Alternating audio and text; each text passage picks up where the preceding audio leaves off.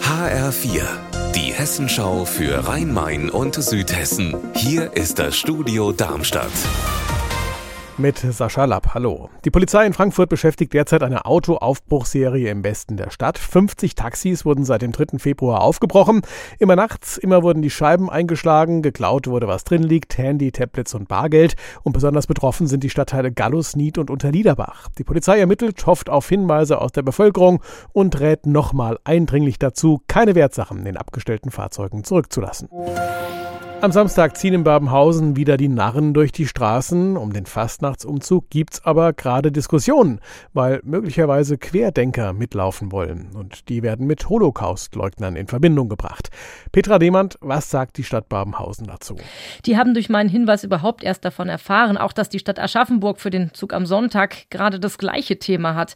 Nach vielen Protesten hat der Oberbürgermeister von Aschaffenburg gestern bekannt gegeben, dass die beiden angemeldeten Gruppen dort nun doch nicht mitlaufen dürfen, weil die Nähe zu den Holocaust-Leugnern zu groß ist.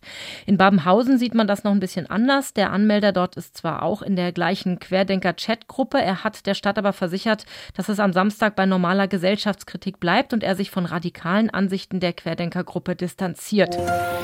Ist es Zerstörungswut oder will jemand Bäume schützen, indem er im Offenbacher Wald immer wieder riesige Flächen unter Wasser setzt? Das passiert seit fast einem Jahr immer wieder im Revier von Förster Viktor Soltysiak.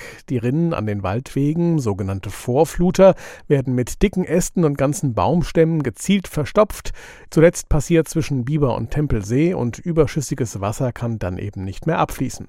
Die Folgen sind gravierend. Wolfgang Hetfleisch. Wenn nicht schnell dafür gesorgt wird, dass das Wasser abfließt, dann faulen die Wurzeln und dann können die Bäume sterben. Im aktuellen Fall hat eine Spezialfirma die Vorfluter zwar schon wieder freigeräumt, aber Revierförster Soltysiak muss jederzeit damit rechnen, dass wieder jemand ganze Waldflächen unter Wasser setzt, vielleicht in dem Glauben, dass den Bäumen über die Gräben lebensnotwendiges Wasser entzogen wird.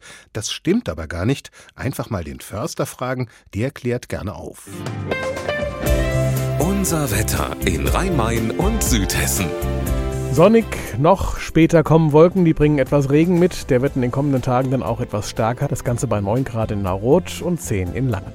Ihr Wetter und alles, was bei Ihnen passiert, zuverlässig in der Hessenschau für Ihre Region und auf hessenschau.de.